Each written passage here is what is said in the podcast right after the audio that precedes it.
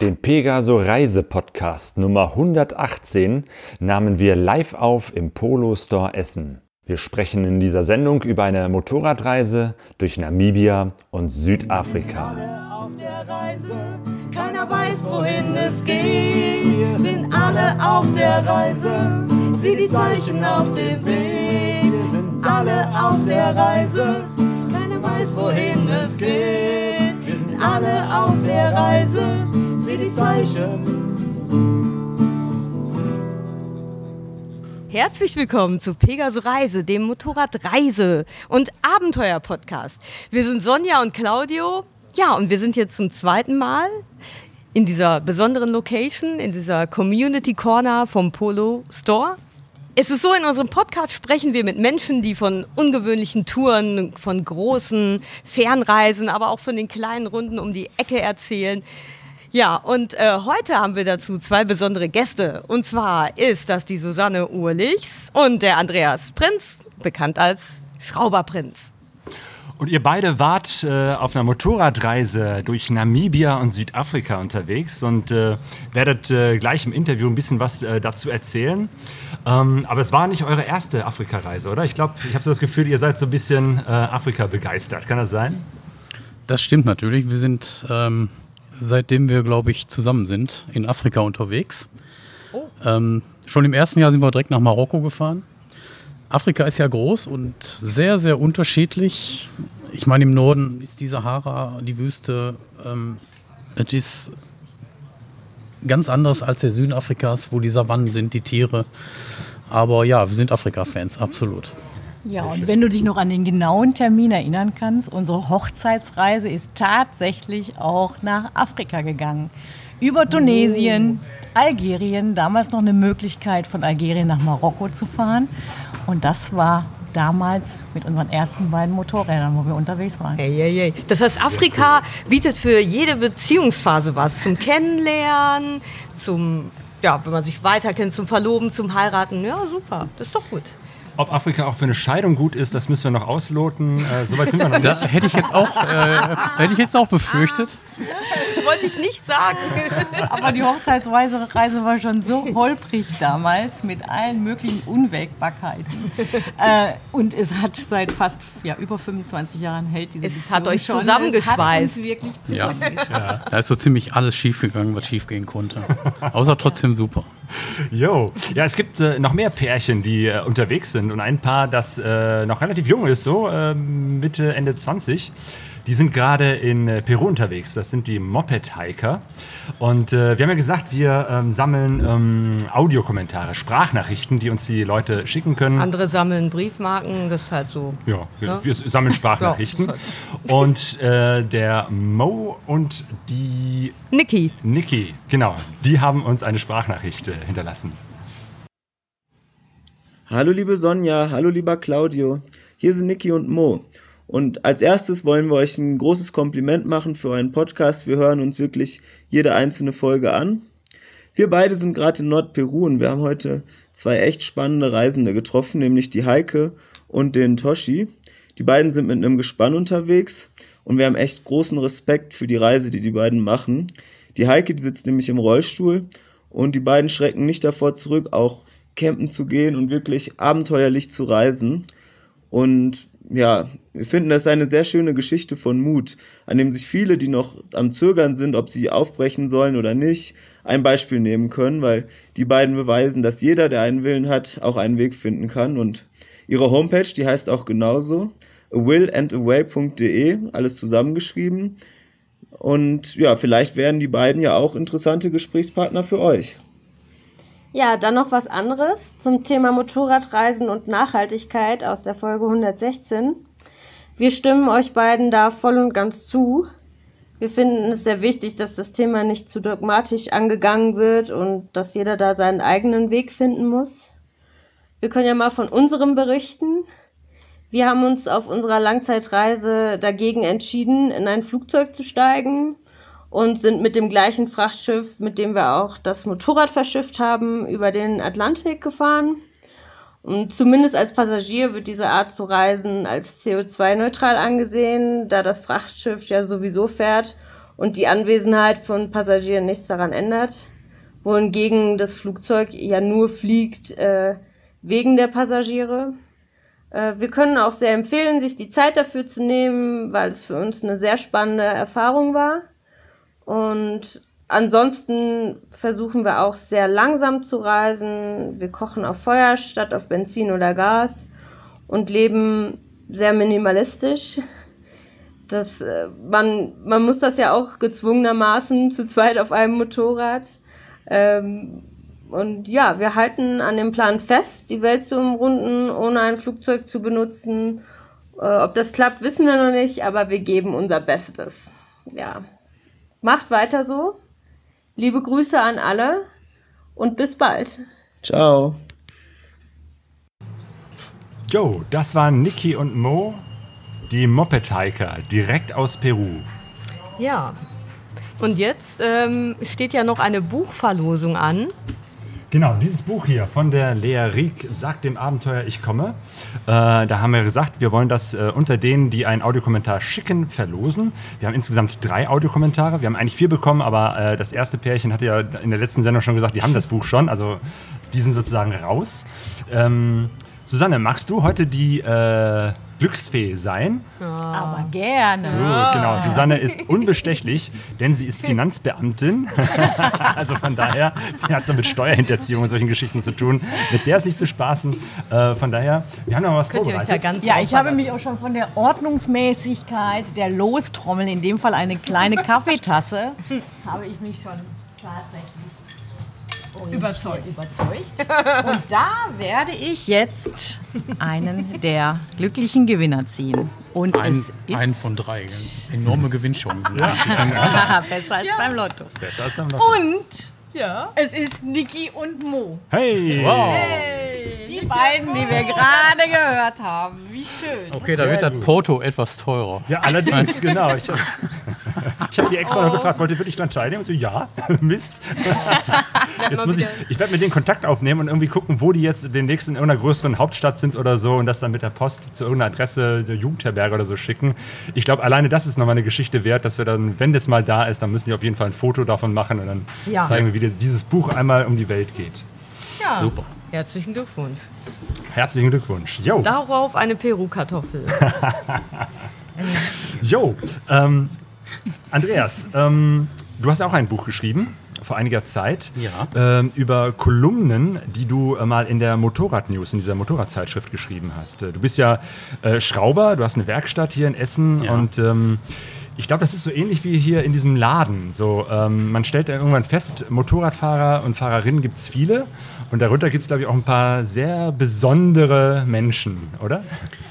Ich denke, das ist so ähnlich wie bei jedem, der ähm, mit Menschen arbeitet, ob das Zahnärzte sind, ob das Schreiner sind, ähm, ganz egal. Jeder macht, glaube ich, besondere Erfahrungen mit seinen Kunden. Und ja, bei mir war das so, ich habe irgendwann mal von der Motorrad News das Angebot bekommen, äh, eine monatliche Kolumne zu schreiben. Und das ähm, hat dann sechs Jahre lang angehalten, bis mir dann nichts mehr einfiel. Und dann irgendwann kam die Idee auf, aus diesen ganzen Geschichten einfach ein Buch zu machen. Und das liegt jetzt hier vor. Genau. Genau, der alte Strom muss raus. Ein Buch, wie heißt es? Geschichten aus der Motorradwerkstatt. Ähm, ja, magst du uns vielleicht eine Geschichte mal erzählen, weil das sind echt äh, Ja. sehr, sehr lustige Begebenheiten, abgefahrene Motorräder und teilweise noch Ja. abgefahrene Menschen mit ganz, ganz witzigen äh, Problemen, Problemchen, äh, Pannen oder Katastrophen, die bei dir so in der Werkstatt aufschlagen. Also ich muss jetzt mal was sagen. Ne? Ich bin ja auch bei dem Andreas noch nicht so lange und ich habe schon Sorge, dass ich irgendwann mal in einem neuen Band auftauche von ihm. so was nicht geputzte Motorräder angeht, könnte, aber es geht so, ne? Stimmt, das habe ich zum Beispiel in deinem Buch gelernt. Man sollte sein Motorrad äh, putzen und nicht die völlig verschlammte Enduro frisch aus dem Gelände zu dir schicken. Ja, also es gibt natürlich viele Geschichten von Mäusenestern in Motoren, über skurrile Kunden, über meine eigenen dummen Fehler, die ich natürlich auch mache, keine Frage. Ähm, der Titel spricht ja auch so ein bisschen Bände, der alte Strom muss raus, ist tatsächlich eine Geschichte gewesen, die so passiert ist. Ein Kunde hatte den seltsamen Tick, dass er meinte, er müsste einmal im Jahr seine Zündung über Nacht anlassen, Licht einschalten, den Strom komplett entleeren, weil der alte Strom einfach mal raus muss. Ja. So wie ein Ölwechsel. Ähm, genau, wie ein Ölwechsel. da haben wir uns gedacht, das nehmen wir doch direkt als Titel, das passt doch. Ähm, aber ich möchte eine kurze andere Geschichte erzählen, die so ein bisschen aus dem Alltag von meiner Werkstatt äh, handelt. Und äh, wie überall gibt es auch da gute Tage, schlechte Tage. Manchmal klappt einfach alles und man geht rundum zufrieden nach Hause, manchmal aber auch nicht. Und einer von diesen Tagen war der, ich hatte mir vorgenommen, einen Motor zu komplettieren, den ich schon soweit überarbeitet hatte. Und wenn man Ventile wieder einsetzt, dann gibt es ein Spannwerkzeug, mit dem man eine Feder zusammendrückt. Und dann muss man zwei winzige kleine Keile einsetzen. Und dann ähm, ist quasi das Ventil wieder montiert. Und mhm. bei dieser Montage ist mir dieses Werkzeug abgerutscht und die beiden Keilchen sind halt weggeflogen. Und dann fängt man an zu suchen. Das eine habe ich auch gefunden, äh, das andere erstmal nicht. Und dann kriegt man. In den Motor hinein. Äh, ja, es kann halt überall sein. Ja. Und dann kriegt man halt über den Werkstattboden, räumt Papierkörbe weg und kriecht hinter Werkzeugkisten, unter Bühnen und findet es einfach nicht. Das heißt, die Arbeit ist erstmal unterbrochen, man kommt nicht weiter und denkt, was mache ich jetzt? Guckt im Keller, hat man noch irgendwie, ich hatte noch so einen alten Motor, dann habe ich den auseinandergebaut. Also viel mehr Zeitaufwand.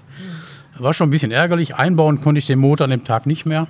Habe ich mir gedacht, ich mache da noch eine Inspektion an der BMW. Das ist ja jetzt zum Abrunden des Arbeitstages eigentlich auch ein schönes Erfolgserlebnis. Habe ich auch gemacht, eine alte 100 GS. Und dann habe ich die Probefahrt gemacht. Und wie ich das immer so mache, dann fahre ich, habe natürlich meine Standardrunde und dann hört man schon mal mit dem Ohr unten zum Motor und guckt, ist auch alles gut eingestellt, klappert die Ventile noch und hält mal links das Ohr und mal rechts das Ohr. Und irgendwann gucke ich hoch und sehe vor mir ein Riesenloch in der Straße. Und zwar war da eine Baustelle mit so einer ähm, Bohrung oder eine Aushebung von zweimal zwei Metern ungefähr. Davor waren so rot-weiße Baken aufgestellt mit dicken Trägern. Und ich guckte wieder hoch da von meiner Inspektions... Äh, Beim Fahren. Von meinem Inspektionsblick, gucke hoch und sehe nur dieses Loch vor mir. Hab dann natürlich kurzzeitig wahrscheinlich Augen wie Tennisbälle gehabt, konnte noch gerade einen Schlenker einleiten, habe aber trotzdem diese Umrandung von dieser Baustelle mitgenommen. Gab zwei, drei böse Schläge, direkt tat mir die Hand weh und habe mich natürlich tierisch gefreut, erstmal, ich da nicht reingefallen bin, ja. aber gleichzeitig auch geärgert, dass mir das passiert ist, weil es ist ein Motorrad. Oder, oder nee, ich bin nicht umgekippt. Äh, ich bin dagegen gefahren, bin aber nicht gestürzt. Dann habe ich angehalten, habe gesehen, okay, Handprotektor kaputt, Spiegel kaputt, ähm, Sturzbügel vom rechten Boxer, Zylinder auf die Kühlrippen gedrückt, Kühlrippen abgebrochen, Motorschutz gesprungen und so. Also nicht billig, ne? mein, mein Fehler, ganz klar. Ich glaube, ich suche mir jetzt doch ähm. eine andere. Da bin ich frustriert zurück, habe dann gesagt, ne, jetzt will ich eigentlich nur noch Feierabend machen und nach Hause fahren und Bierchen trinken, weil für heute reicht es mir. Habe mich umgezogen und beim Umziehen höre ich einen Pling und ich wusste sofort, es ist dieser Ventilkeil, der aus meinem Overall rausfiel. Ja, also solche Sachen passieren auch. Ne? Ja, eine von vielen Geschichten, die in diesem Büchlein dann erwähnt werden. Ich meine, der Vorteil ist ja, äh, wenn ihr unterwegs seid auf Reisen, äh, da muss man ja manchmal auch was reparieren, dass, ja. dass du dann eigentlich im Prinzip jederzeit immer so die, die Motorräder auch äh, auf dem Weg warten kannst. Ähm, das ist ähm, bedingt richtig. Das sagen immer viele zu mir. Du hast es ja gut, du kannst ja durch die ganze Welt fahren, du kannst alles reparieren und so. Mhm. Grundsätzlich schon in Ordnung, aber natürlich gibt es ganz viele Defekte, wo man auch dann nicht weiterkommt, weil irgendein Bauteil kaputt ist, was man jetzt nicht gerade bekommt oder weil der Fehler vielleicht elektronischen Ursprungs ist, den man nicht finden kann auf die Schnelle.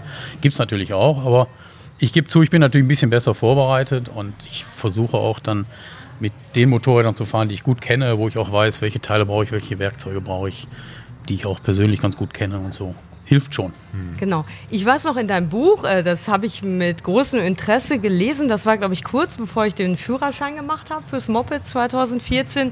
Und ich fand das ganz interessant, weil du hast so ähm, beschrieben, dass es so verschiedene Pärchen gibt so, die Motorrad fahren, ne? so die, die das so machen, ja, weil ihr Mann das so toll findet, dass die Frauen, ne, die den Führerschein dann noch machen, obwohl sie eigentlich gar nicht so richtig wollen, aber ne, um dem Mann Gefallen zu tun und der, weil der Mann das ja so toll findet, ja. dass die Frau dann wie so ein Küken hinter ihm herfährt. Und dann gibt es ja, weiß ich nicht, die, die aufgeben, ja, und die, die, ähm, ja, wo die beiden dann eigentlich beide so einen Fahrspaß entwickeln und auch so auf so einer Ebene sind, wo sie ja zusammen eigentlich gut fahren können und Spaß haben. Und ja. das, ich habe so den Eindruck, das ist bei euch beiden so der Fall. Aber ich muss noch mal fragen, du hast, hat aber deine Entscheidung, Motorrad zu fahren, nicht beeinträchtigt, oder? Äh, es hat auf jeden Fall noch mal dazu geführt, dass ich mich echt gefragt habe, ähm, mache ich den Führerschein jetzt, um Claudio einen Gefallen zu tun? Aber äh, die Antwort war dann irgendwann nein, Ja, vor allem, wir sind ja vorher jahrelang im so gefahren, dass Ja. ich, ich fahre und du fährst hinten drauf mit. Ja. Also von daher, das hätte jetzt auch so äh, die nächsten 20 Jahre weitergehen können. Und das äh, äh, fand ich auch völlig in Ordnung. Also Natürlich. von daher äh, war das jetzt deine Entscheidung zu sagen, du willst selber mal aufs Motorrad Genau. steigen. Und vor allem die härteste Prüfung war ja dein erstes äh, Motorrad nur zum Testen, war ja eine Simson. Äh, und da ist ja mehr zu schrauben als zu fahren. und nachdem du das überstanden hast, diese Simson-Phase, ähm, dann hast du trotzdem gesagt, du machst einen Führerschein. Also von daher fand ich, äh, war das schon die härteste Prüfung, die man machen kann. Ja, absolut. Simson ist wirklich. Naja, aber das ist jetzt ein anderes Und es hat Thema. sich gelohnt. Und jetzt Genau. startet ihr ein Motorradprojekt in diesem Jahr und fahrt beide los. Genau. Genau. Ja. Aber das fand ich einfach nochmal interessant, äh, weil du ja auch diese ganzen Typen dann kennenlernst, auch in Verbindung mit Paaren jetzt. Ne? Ähm, ja, und wie gesagt, bei euch, also du, Susanne, du fährst auch eigentlich schon total lange. Ne? Und ähm, ist das so, dass du erst angefangen hast damit, als du Andreas kennengelernt hast oder hattest du das schon vorher? Ja, als wir uns kennengelernt haben, war ich gerade dabei, meinen Ah. Motorradführerschein zu machen. Und ganz besonders faszinierend fand ich damals seine XT 500. Und habe mir so gedacht, ach, der Typ ist gar nicht mal so übel. Mal gucken, wie sich das so entwickelt. Aber mit dem Moped mal rumzufahren, das ist auf jeden Fall ein Versuch wert. Und ich habe ich hab dann tatsächlich den Führerschein bestanden. Und habe am Anfang, ich habe auch immer wieder hinterfragt, warum machst du das überhaupt? Genauso wie du vielleicht auch. Und da kommt man dann auch ins Grübeln, wenn man noch mal so einen Artikel liest. Ne? Aber ich muss sagen, ich habe so eine Leidenschaft für dieses Motorradfahren entwickelt. Ich bin nicht die beste Motorradfahrerin, muss man dazu sagen. Na, na, aber ich na. bin wirklich leidenschaftlich dabei und ich genieße das unglaublich, Länder zu erfahren mit dem Motorrad. Gerüche zu bekommen unter dem Helm. Du hast ganz andere Begegnungen, wenn du mit dem Motorrad irgendwo anhältst und den, das Visier aufklappst. Und deshalb, also ich, ich finde, es ist eine unglaublich schöne Möglichkeit, äh, sich von A nach B zu bewegen. Ja, aber jetzt so was so die äh, Fahrtechnik, das Fahrkönnen angeht, also wenn ich so, so die Geschichte denke, wie ihr jetzt beide durch Namibia gefahren seid, ne? Ähm, also ne, die Sandpisten und alles, also von wegen nicht so gute Fahrerin. Ja, aber ganz ja, Ja. kurz vorher, bevor es dann losgeht. Wir Ja. hatten zwei XDs 660 zur Verfügung gestellt bekommen von Gravel Travel. Und ich kannte diese Maschine nicht. Ich bin klein, Sonja, du weißt, was das bedeutet. Oh ja. Das ist schon ein Handicap oftmals, wenn man mit dem Motorrad unterwegs ist. Ich habe mir die Maschine angeguckt, ich kannte sie nicht. Sie war schon relativ hoch im Vergleich zu meiner. Und da ist, sind schon die ersten Tage dann schon so, wie komme ich damit zurecht? Wobei Andi sich dann draufsetzt und losfährt. Und bei mir ist es dann eher so, dass ich noch mal so ein bisschen mit Respekt rangehe. Aber ich muss sagen, gerade auf der Namibia-Tour hat sich das nach ein paar Tagen ähm, völlig in Luft aufgelöst, diese Angst, da nicht mit zurechtzukommen. Man gewöhnt sich an Schotter, man gewöhnt sich ans Offroad-Fahren, aber wir sind auch langsam, wir haben es auch langsam angehen lassen. Also ich bin nicht direkt losgestartet, sondern wir haben uns ein bisschen Zeit gelassen, bis ich die Sicherheit auch hatte.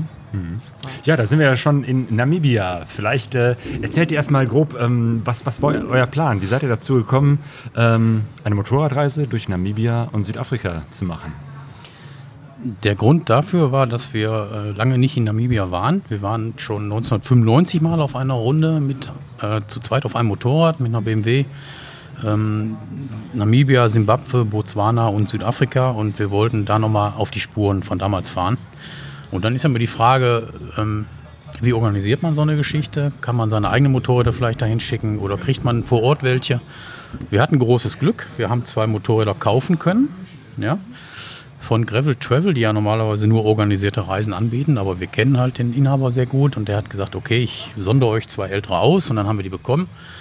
Und der Lauf der Geschichte war dann so lustig, dass sich dann noch vier weitere Pärchen da dran gehangen haben und wir haben die Motorräder von Paar zu Paar weitergegeben. Das war also ähm, erstmal finanziell für alle wunderbar ne? und natürlich organisatorisch ein Traum. Ja, und dann sind wir halt mit diesen beiden Motorrädern losgefahren und haben gesagt, wir müssen jetzt nochmal richtig ähm, die Länder erfahren, die wir von damals kannten. Und haben dann erstmal mit Namibia und Südafrika begonnen. Wie viel Zeit hattet ihr für diese Tour? Wir hatten volle drei Monate. Wow. Das ist natürlich schon sehr gut. Namibia ist jetzt ja auch kein Riesenland. Das heißt, man kann sich viel Zeit nehmen. Man kann wirklich fast alles besichtigen. Ähm, wir haben uns dann auch Fahrer, fahrtechnisch ein bisschen weiter vorgewagt und dann auch ein paar schwierige Pisten gefahren, als wir merken, es läuft alles super und die Motorräder haben uns gelegen. Es war wunderbar. Also es war dann Namibia intensiv. Und äh, in diesem Namibia-Urlaub sind wir dann auch nochmal den Abstecher nach Südafrika gefahren und waren noch drei Wochen, vier Wochen in Südafrika unterwegs.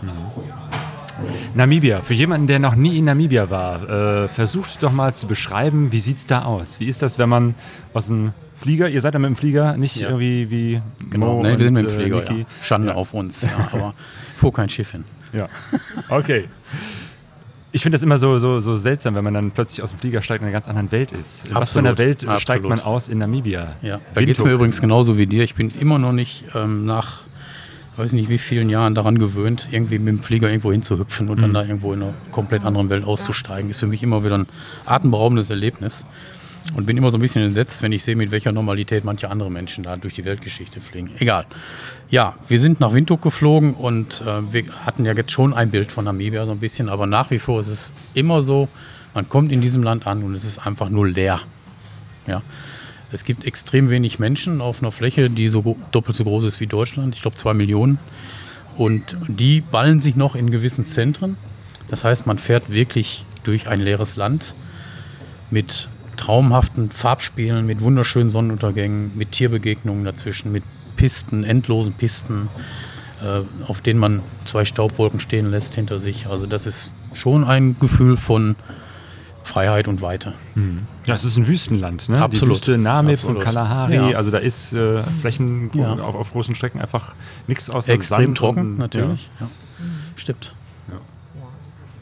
Okay, da seid ihr also in Windhoek angekommen und äh, wo, wo ist dann eure Tour genau gestartet? Bei der, bei der Lodge ne, von Gravel Travel, diesem Reiseanbieter. Genau, da hat unsere Tour dann begonnen und dann hatten wir uns für den ersten Tag so 300 Kilometer vorgenommen. Ich wollte ein bisschen Asphalt fahren, ein bisschen Schotter fahren und wir wollten ins Erongo-Gebirge. Da hatten wir so einen ganz tollen Tipp bekommen und wollten da auf einer Guestfarm bleiben, die diesen klangvollen Namen Omandumba trägt.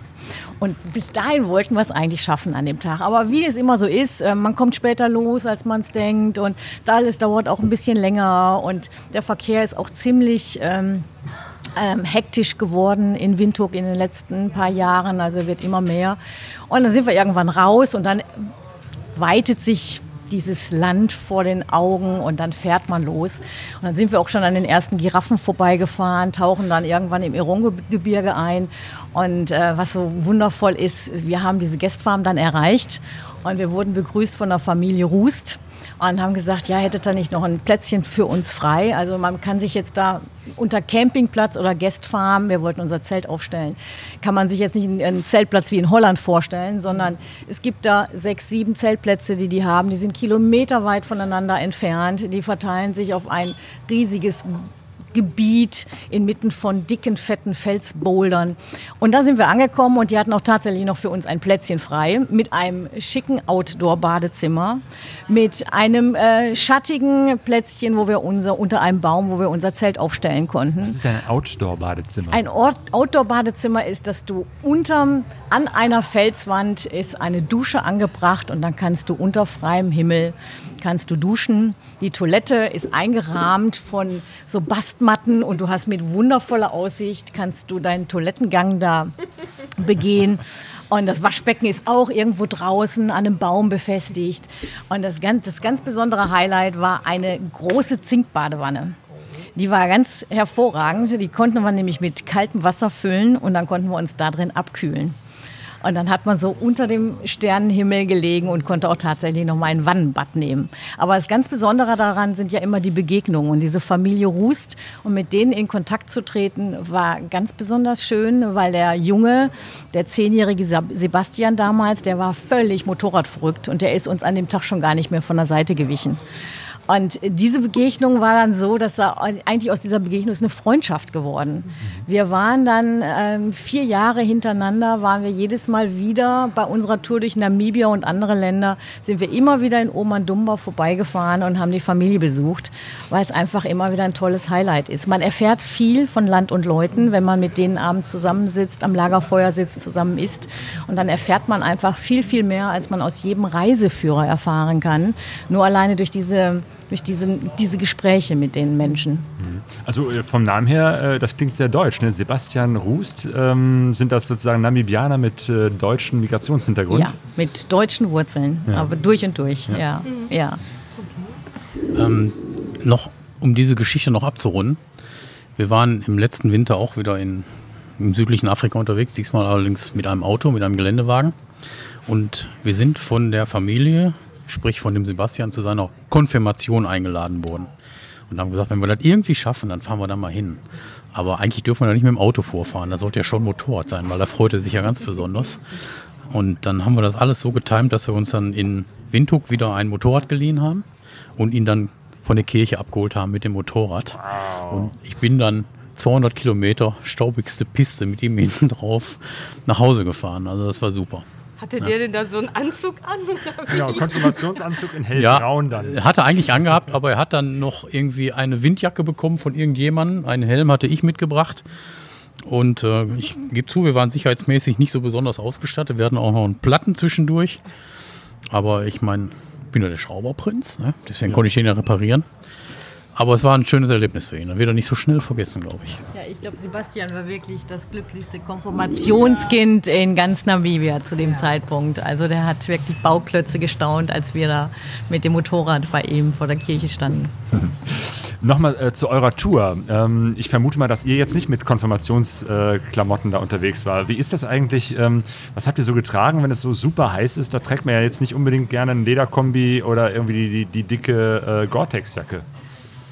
Ja, doch. Es war schon extrem heiß, da gebe ich dir recht. Wir waren zu einer der heißesten Zeiten des Jahres da. Wir hatten teilweise an die 40 Grad. Und ähm, ich habe mich auch jetzt schon im Nachhinein im letzten Jahr manchmal gefragt, wie ich das damals geschafft habe. Aber es geht natürlich alles. Man schwitzt, klar. Man versucht, ähm, an den Vormittagen zu fahren, die heißen Zeiten zu vermeiden. Also bevor mittags, weil mittags Wir ist sind sehr, genau, wir sind sehr früh losgefahren und haben dann auch relativ kleine Etappen gefahren, so an die 200 bis 250 Kilometer pro Tag. Ähm, das ist dann halt auch staubig und heiß und ähm, wenn man Offroad fährt, auch selbst wenn die Strecke nicht zu ans- anspruchsvoll ist, man muss halt schon konzentrierter fahren als auf einer Straße.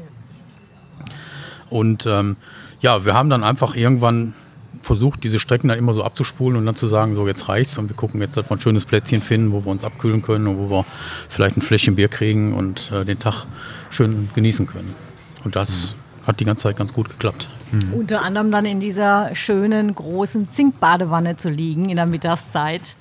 Und sich Mit da den abzukühlen. Motorradklamotten, Mit oder? den, ohne Motorradklamotten. Ja, aber wir haben auch tatsächlich schon normale Motorradkleidung getragen, also Textilkombis mit guter Belüftung und das ging auch. Genau, aber Gore-Tex-Membran war nicht nötig. Nee, das war nicht Regnet nötig. es ja nur Nee, relativ nee. selten. Ja, es gibt auch Zeiten, wo es viel regnet, aber da waren wir nicht da. Wie habt ihr das sonst mit Gepäck gemacht? Du hast gesagt, ihr, ihr habt auch gezeltet. Also das äh, klingt nach sehr viel Zeug, was ihr so auf Ja. die Motorräder geschnallt habt. Klar, das muss man natürlich dabei haben. Man ist ja schließlich Auto unterwegs. Das heißt, man muss sich verpflegen, man muss übernachten, man muss kochen. Man muss auch ein bisschen Werkzeug und Ersatzteile dabei haben. Wir haben an jedes der beiden Motorräder zwei Softbags gehangen und eine Rolle hinten drauf gepackt und einen kleinen Tankrucksack. Und das, dafür waren die Motorräder bestens geeignet. Ähm, dann haben wir unseren kleinen Benzinkocher da reingepackt und ein bisschen Küchenutensilien und unsere Campingausstattung bemüht, auch die klein zu halten natürlich. Aber es ging alles ganz gut. Wenn man zu zweit ist mit zwei Motorrädern, ist das Gepäckproblem nicht ganz so groß. Und da sind diese Ortliebtaschen, die wir dabei hatten, äh, die waren einfach ganz, ganz hervorragend. Wir haben da eigentlich alles unterbekommen, was wichtig war. Ähm, leider Gottes sind die uns am Heiligen Abend in Kapstadt äh, vor unserem Gasthaus geklaut worden, Oh. sodass wir uns danach erstmal wieder Gedanken machen mussten um unser Gepäcksystem, weil die Taschen waren danach weg. Die hatten Mit wir am, Inhalt? Mit äh, zum Teil mit dem Inhalt. Wir hatten die gut abgestellt vor einem Gasthaus und äh, da war auch ein Tor davor. Es war alles mehrfach gesichert und trotzdem, es gehört auch mit dazu, wir waren da ein bisschen nachlässig. Wir hätten die Taschen eigentlich abmachen müssen. Aber wir sind am Heiligen Abend da angekommen und äh, wir haben gemütlich mit dem mit, dem, mit den Herbergsvätern eigentlich am Pool gesessen und dann haben wir unsere Taschen aus den Augen gelassen. Und am anderen Morgen waren sie leider weg. Und da waren ein paar wichtige Sachen noch drin, die eigentlich für alle anderen unwichtig sind. Ein deutscher, namibianischer Reiseführer und solche Dinge. Aber die waren dann nachher leider weg und dann mussten wir uns ein neues Gepäcksystem überlegen. Wie habt ihr das denn gemacht? Wir sind in den nächsten Billigladen gegangen und haben zwei Rucksäcke, A 10 Euro gekauft, haben die zusammengeknotet und einfach wie über so ein Pferd hinten drüber geschmissen. Und da merkt man, das geht eigentlich genauso. Ne? Vielleicht nicht so wasserfest, aber pa passt da alles rein. Ja, hat gehalten bis zum Schluss, muss man sagen. Ich habe noch ein bisschen genäht um das zusammenzuhalten. Aber es hat, hat hingehauen. Und damit es schön aussah, haben wir sie auch in Pink genommen. Hey, davon will ich Cool. Fotos sehen. Jo. Ähm, und ihr wart eben halt zu einigen der, der typischen Highlights äh, von Namibia unterwegs. Äh, unter anderem zum Beispiel die Spitzkoppe. Das ist ein Berg, ne? Das ist ein Berg, man sagt, das ist das äh, Matterhorn Namibias. Ein sehr markanter Berg mit einer wunderbaren Umgebung. Wunderschön zum Zelten und zum Offroad-Fahren und ähm, es gibt gerade im Abendlicht unglaubliche Fotomotive. Mittlerweile auch gut besucht, besucht, muss man sagen. Also man muss auch ein bisschen gucken, dass man da noch einen Zeltplatz kriegt. Aber ganz tolle Gegend. Ja. Und natürlich haben wir viele Highlights in Namibia abgegrast. Namibia ist ja mittlerweile auch sehr populär geworden.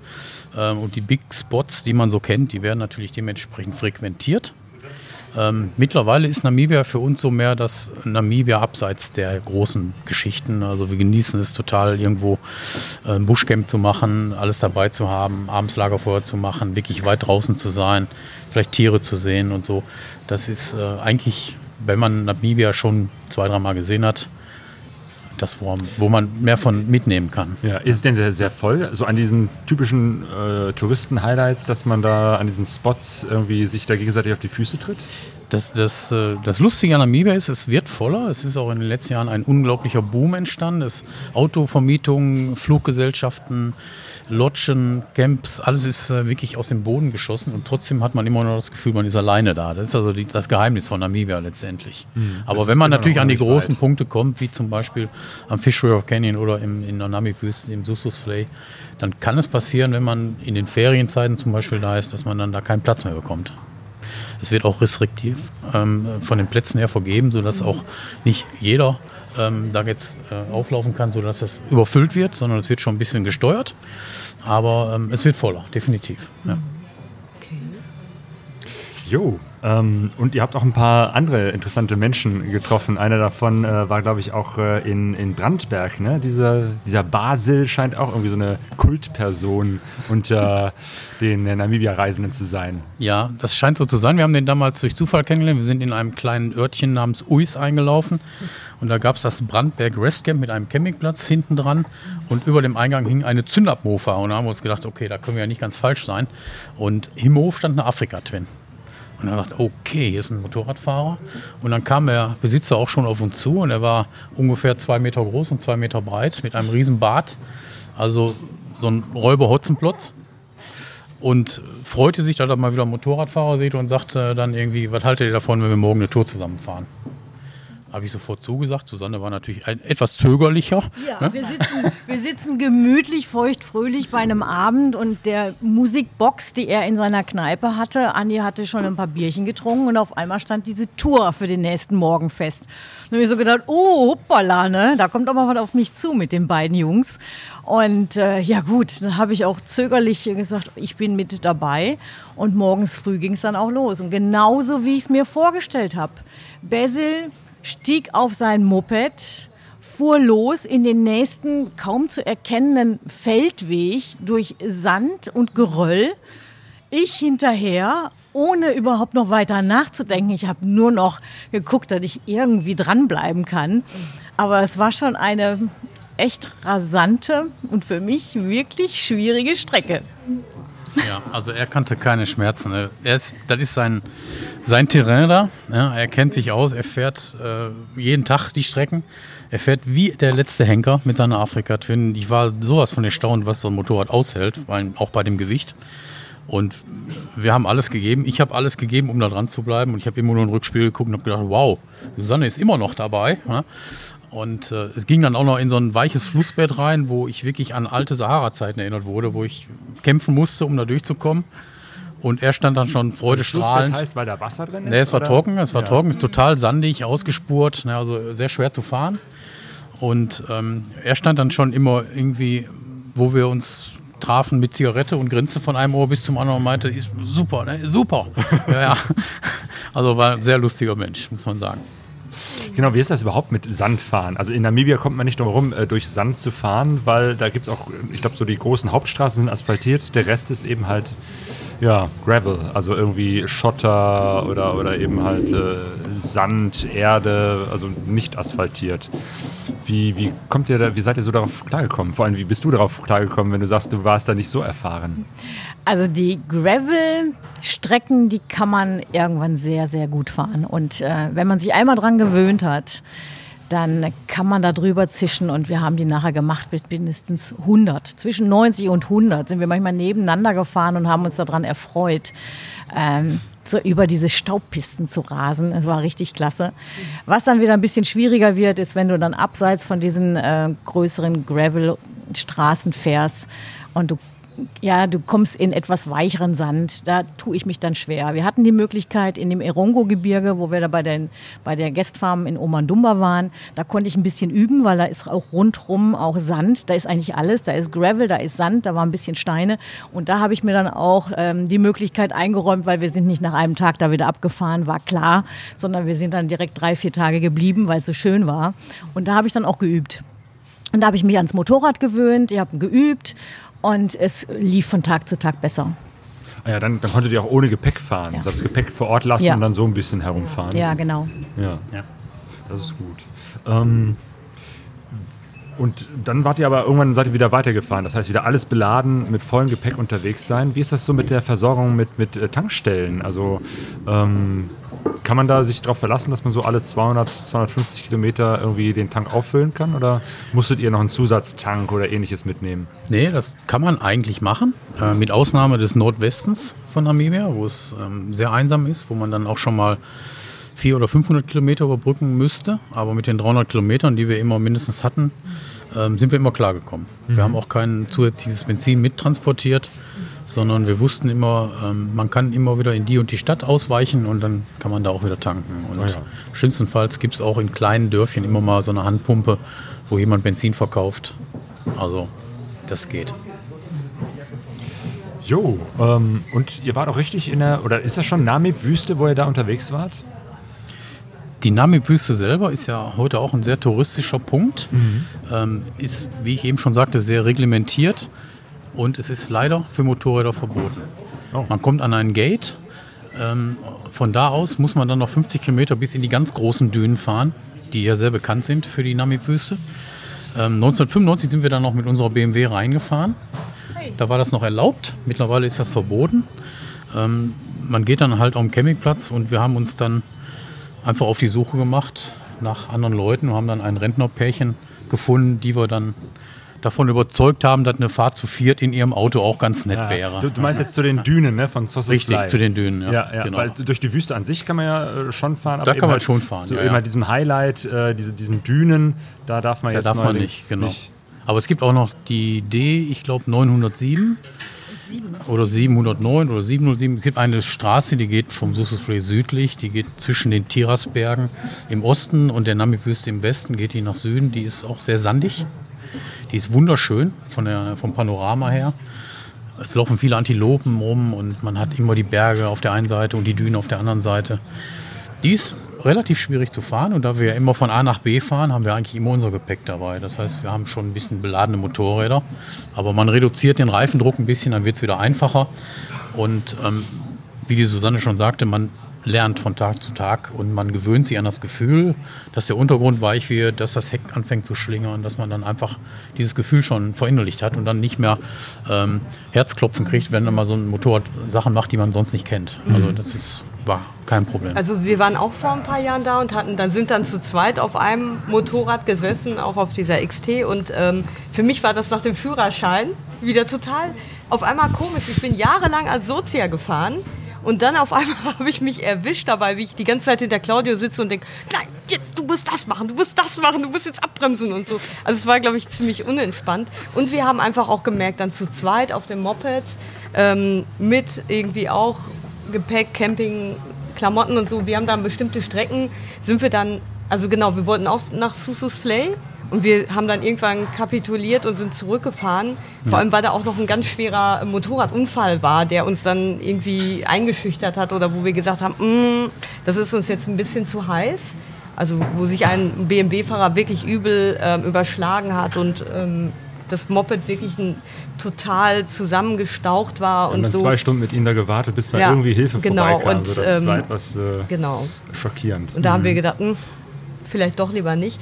Aber ähm, ich, was ich auch im Vorfeld ähm, über die Pisten so äh, mitgekriegt habe, ich weiß nicht, könnt ihr das bestätigen, da das ja viel Offroad ist, dass, dass man gar nicht so genau im Vorfeld sagen kann, ah, die Strecke ist so und so, sondern das verändert sich ja dann auch immer. Manchmal ist mehr Sand, weniger Sand, ähm, Ja. dass man gar nicht genau vorher weiß, oh, die ist so und so befahrbar. Ne? Das stimmt. Die sind natürlich in der Landkarte erstmal als gewisse Strecken ausgezeichnet. Man weiß schon, die ist sehr befahren, die ist groß, die ist nicht so groß. Aber ich gebe dir recht, die verändern sich ständig. Alleine durch das viele Befahren verändern sie sich. Das heißt, da entsteht ja dieses Wellblech drauf und die werden halt ruppiger. Es gibt auch viele Pisten, die werden gepflegt in Namibia. Die werden dann wieder gegradet. Das heißt, sie werden glatt gekratzt. Aber die verändern sich auch durch, äh, durch Wind zum Beispiel, wenn mehr Sand drauf fällt, ähm, durch Ausfahrungen von Autos, das heißt Spurrillen entstehen und so weiter. Ja, ja. Also wir haben schon Pisten auch in unterschiedlichsten Zuständen erlebt. Genau, wir hatten gerade schon darüber gesprochen, dass ja da auch äh, einige äh, Deutsche ähm, leben. Ähm, das äh, hat ja eine, eine lange äh, Vergangenheit, dass da eben halt sehr viele Deutsche in Namibia leben. Äh, und äh, ihr wart ja auch ähm, am Waterberg. Das ist so, so ein äh, historischer Ort, wo es eben halt äh, damals, was war das, 1904, ähm, es war mal Teil von... Ähm, von, wie hieß das, Südwestafrika, also war Deutsch- eine deutsche Deutsch Kolonie, Südwest. Namibia, Richtig. Deutsch, Deutschland Südwest. Ja. Wie ist das? Sieht man da noch äh, irgendwelche Spuren von dieser kolonialen Vergangenheit? Ja, die gibt es noch. Gerade am Waterberg ist die Erde ja sehr blutgetränkt. Da hat es leider einen der ersten Völkermorde gegeben. Und zwar haben die deutschen Schutztruppen damals die komplette Herero-Bevölkerung dort vernichtet und in die Kalahari zurückgedrängt. Also die, die nicht direkt in der Schlacht starben, sind dann verdurstet. Äh, ganz, ganz, ganz schlimme Geschichte. Und am Waterberg gibt es noch einen Heritage Trail, also einen Gedächtnispfad, den man ablaufen kann, mit vielen Gedenktafeln, ähm, wo Konzentrationslager waren, wo Gefängnislager waren und mit persönlichen Schicksalen und so weiter. Sehr bewegend. Also die Geschichte ist nicht ganz so rühmlich. Ja, aber es ist, wie es ist. Ne? Seid ihr euch äh, auch äh, mit der namibianischen, der schwarzen namibianischen Bevölkerung so irgendwie äh, in Kontakt, ins Gespräch gekommen? Kommt man eigentlich ständig mit ins Gespräch, egal ob man tanken geht, ob man irgendwo anhält, ob man angesprochen wird oder mal selber die Leute anspricht. Das klappt schon, aber man hat nicht so einen intensiven Kontakt wie zum Beispiel zu den ähm, Weißen. Ich weiß nicht, woran es liegt. Vielleicht ist es auch die Geschichte, die dieses, diesen ganzen südlichen afrikanischen Teil geprägt hat mit der Apartheid, dass einfach immer noch, ich glaube auch nach den ganzen Generationen, immer noch so eine Kluft zwischen Schwarz und Weiß herrscht. Wir haben viele Freunde, weiße Freunde auch in Südafrika und in Namibia. Und immer wieder auf unsere Frage hin, ladet ihr euch auch mal untereinander ein? Besucht ihr euch? Zwischen Schwarz und Weiß kommt immer die gleiche Antwort, nein, das wird bis heute nicht gemacht. Und ich glaube auch, also die, man geht respektvoll und freundlich miteinander um, aber ähm, dazwischen bleibt diese Kluft, die man als Tourist, denke ich mal, auch sowieso nicht ohne weiteres überbrücken kann, sondern man ähm, nimmt es so, wie es ist. Äh, aber es ist schon auffällig, finde ich. Ja. Stimmt, weil Namibia gehörte ja sogar früher zu Südafrika. Das heißt, die hatten beide ja. dasselbe Apartheid-System. Ja. Äh, Namibia hat sich 1990 äh, unabhängig gemacht und äh, die Apartheid in Südafrika wurde erst 1994. Also die ganze Geschichte ist noch keine 30 Jahre her und hat wahrscheinlich deswegen noch mehr Auswirkungen in die Gesellschaft hinein, als wir das so von außen als Touristen erstmal vermuten würden. Ja. Wenn man sich das überlegt, wie lange so eine Apartheid bestanden hat, bis 1994, dann weiß man ungefähr, was man da in der Zeit auch anrichten konnte. Ne? Und das dauert auch wieder. Da müssen mehrere Generationen, glaube ich, drüber gehen, dass, das, dass diese Narben da wieder verheilen. Ne? Also mir ist das auch aufgefallen, so im Vergleich zu Kenia, wo man sofort mit den Leuten in Kontakt kam und keine Berührungshemmung da ist, dass ich wirklich den Eindruck hatte, wir begegnen halt ähm, ja, der farbigen Bevölkerung halt, das sind dann die Angestellten, ne, die Leute, die einen in dienender Weise dann auf dem Campingplatz äh, begegnen oder so oder bei einer Tankstelle, dass es einfach nicht so, so einfach ist, da in Kontakt zu kommen. Aber du hast recht, Susanne, ne, in dieser kurzen Zeit, in der man dann da ist, dann ja, es ist auch nicht so einfach, ne, so einen tieferen Kontakt dann zu kriegen. Ja, aber, aber du hast recht, es Ja. in Ländern wie Kenia oder wo wir auch waren, in Malawi oder in Mosambik oder auch in Sambia, gibt es ein viel stärkeres schwarzes Selbstbewusstsein als in Namibia. Namibia ist wirklich so, dass man das Gefühl bekommen kann, die schwarze Bevölkerung ist immer noch die, die arbeitet ja, und die als Tankwart, als Kellner, als Gärtner und so weiter arbeitet. Und äh, es ist ja letztendlich auch so, und die Weißen besitzen halt das meiste Geld und das meiste Land und das ist in den anderen Ländern äh, ganz anders ausgeprägt. Genau, ihr wart ja dann auch äh, in Südafrika. Ihr seid dann sozusagen von Namibia runter Richtung Südafrika gefahren. Ja, genau. Wir sind ähm, durch den Süden Namibias gefahren und haben uns irgendwann gedacht, Mensch, drei Monate ist ja eine lange Zeit. Da gucken wir uns auch nochmal Südafrika an. Das können wir natürlich nicht ganz schaffen, weil Südafrika ein sehr, sehr, sehr großes Land ist. Aber wir haben uns den westlichen Teil vorgenommen. Wir sind dann ähm, durch die Zedernberge, auch ein ganz, ganz traumhaftes Offroad-Gebiet mit wunderbaren Schotterpässen und äh, endlosen Strecken. Sind wir dann Richtung Kapstadt gefahren, wo wir dann Weihnachten verbracht haben, wo uns dann dummerweise die Packtaschen gestohlen wurden. Wobei, das, das ist auch schon eine weite Strecke, oder? Irgendwie von Namibia, das ist ja im Norden. Und Ja, Kapstadt das, im Süden, ne? Ich schätze mal, von der namibianischen Grenze bis nach Kapstadt dürften es an die 1000 Kilometer sein, so ungefähr. Ja. Das habt ihr aber nicht an einem Tag durchgemacht. Nee, nee, nee, nee, nee, nee, das haben wir. wir sind sehr gemütlich und langsam unterwegs. Ja. Ja, und dann haben wir in Südafrika so ein bisschen das Westcape bereist, sind dann noch Richtung Osten ein bisschen weiter gefahren, ähm, Oudtshoorn und den Prinz Albert Pass, und also ein bisschen Beachlife gemacht, haben uns so eine Mischung aus Strandleben und Motorradfahren gegönnt und sind dann langsam wieder nach Namibia zurückgetuckert. Ja.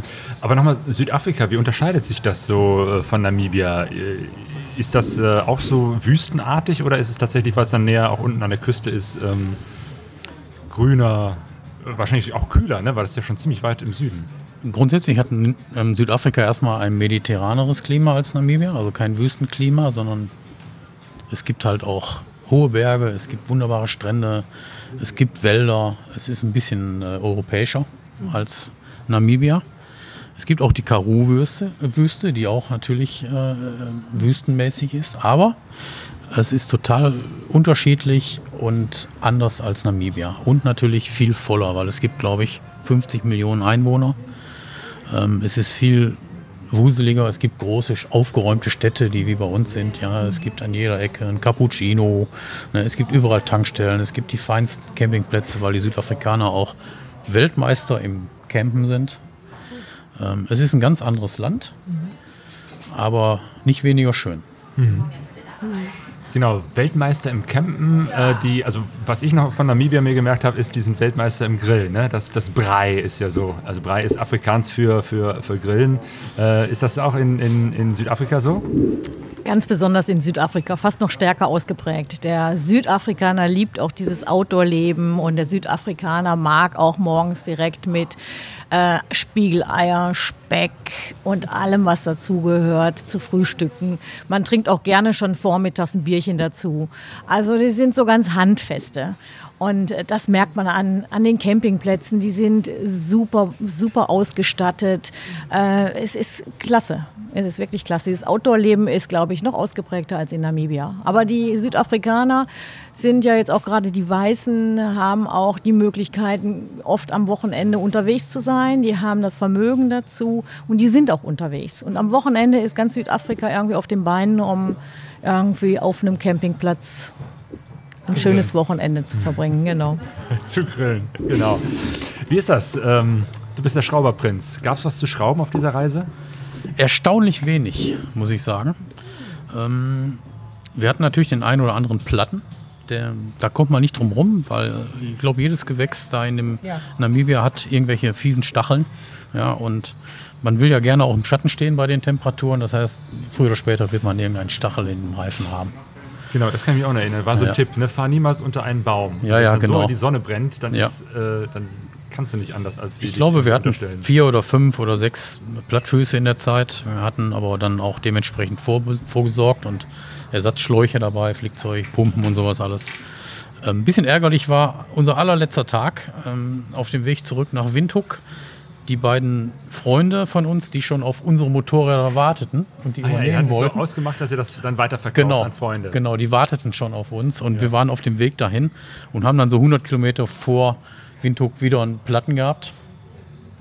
Und es war brutal heiß. Es war kein Strauch weit und breit. Und es war, ich meine, Radausbau, Flicken, Pumpen, alles bei 40 Grad in praller Sonne.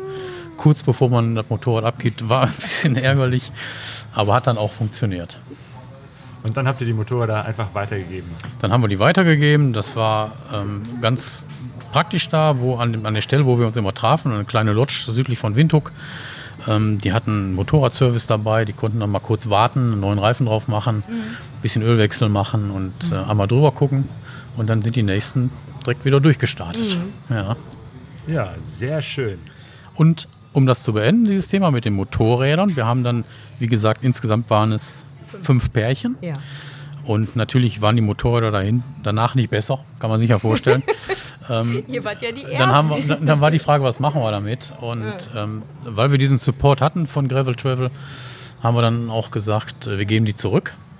Und wir wussten, Gravel Travel hat sich für ein Kinderheim stark gemacht. Die haben ein eigenes Kinderheim gebaut im, in Katatua. Das ist so ein bisschen der Armenort von Windhoek.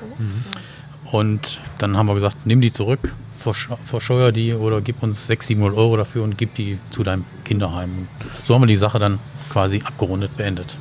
Achso, auch die fünf Pärchen haben dann jeweils immer die. Die waren alle einverstanden und wir haben dann so abgestimmt, was machen wir jetzt damit? Wir geben die einfach zurück. Man hätte jetzt vielleicht noch ein paar Euro rausziehen können, aber das war keinem die Sache wert. Also war, jeder hat Spaß gehabt, hat schöne Motorräder gehabt für einen relativ günstigen Preis und dann haben wir gesagt, komm, wir geben die zurück und spenden die Summe für dieses Kinderheim. Super. Ja. Also die Idee, also ist auch super. Ne? Ihr habt ja auch, ich glaube, war das im Rahmen von der WUP Enduro, ne?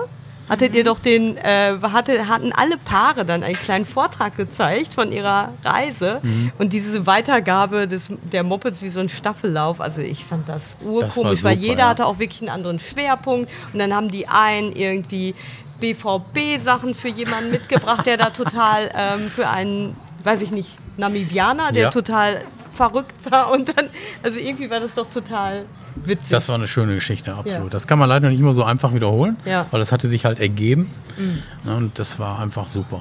Ja. ja gut, aber es ist vielleicht einfach ein guter Tipp innerhalb der Motorradreisenden Community, Ja. sich abzusprechen Ja, und zu absolut. gucken. Äh, man muss nicht jeder sein eigenes Motorrad mitbringen, sondern man kann ja auch so ne, Fahrzeuge weitergeben und dadurch irgendwie eine ganze Menge an Kosten, an Verschiffung etc. sparen. Es wird auch schon gemacht, wie ich weiß. Gut. ja, ihr wart das Vorbild. Ja, Susanne, Andreas, ganz herzlichen Dank, Sehr dass ihr gerne. da seid und äh, viele, vielen Dank auch für diese Geschichte. Ja, vielen Dank an dich. Ach, genau. Und ähm, äh, wir hatten ja gerade noch, noch dein, dein Buch, Der alte Strom muss raus, erwähnt. Ähm, Und du hattest gerade im Vorhinein, im Vorgespräch gesagt, diese Idee mit dem Verlosen findest du eigentlich ganz gut. Also von daher können wir das gerne nochmal machen, dass wir vielleicht in äh, einer der nächsten äh, Podcasts ähm, auch dieses Buch verlosen.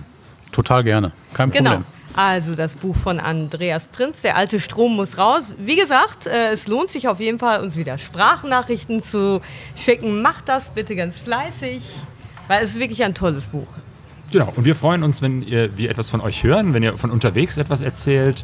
Äh, muss jetzt nicht sowas wie direkt aus Peru oder aus was soll das, Tschechien, Polen sein, aber Kann auch aus ähm, Wanne Eickel sein. Richtig, genau. Grüße aus meiner Eickel sind jederzeit willkommen.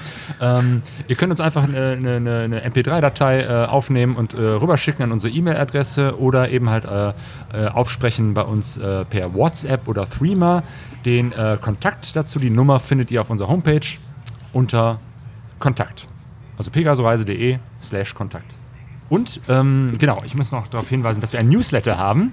Äh, wenn euch der interessiert, äh, ihr von neuen Folgen und äh, neuen Dingen, die wir so tun, wenn wir mal wieder irgendwo live äh, unterwegs sind oder auf einem Event, äh, dann erfahrt ihr das über unseren Newsletter. Auch das findet ihr auf unserer Homepage pegasoreise.de. Ja, ja aber ähm, wir müssen jetzt auf jeden Fall noch zusammen ein Liedchen singen. Auch wenn es nur kurz ist. Ne? Und der Andreas, der Aber die zahlreichen Zuschauer müssen mit einstellen. Die zahlreichen. Nee, nicht gehen, nicht gehen, nicht gehen, nicht gehen. Nein, nein, nein. So. Ah, genau. Und zwar, Andreas, du hast dir Country Roads äh, gewünscht. Natürlich. Altes namibianisches Volkslied. Der Klassiker. Und Claudio spielt. Country Road. Take me home to the place I belong. West Virginia, mountain mama, take me home, country roads. Man merkt, ich bin erfahrene Rudelsängerin, ja, ja, oder? Ja, ja. Pegasoreise.de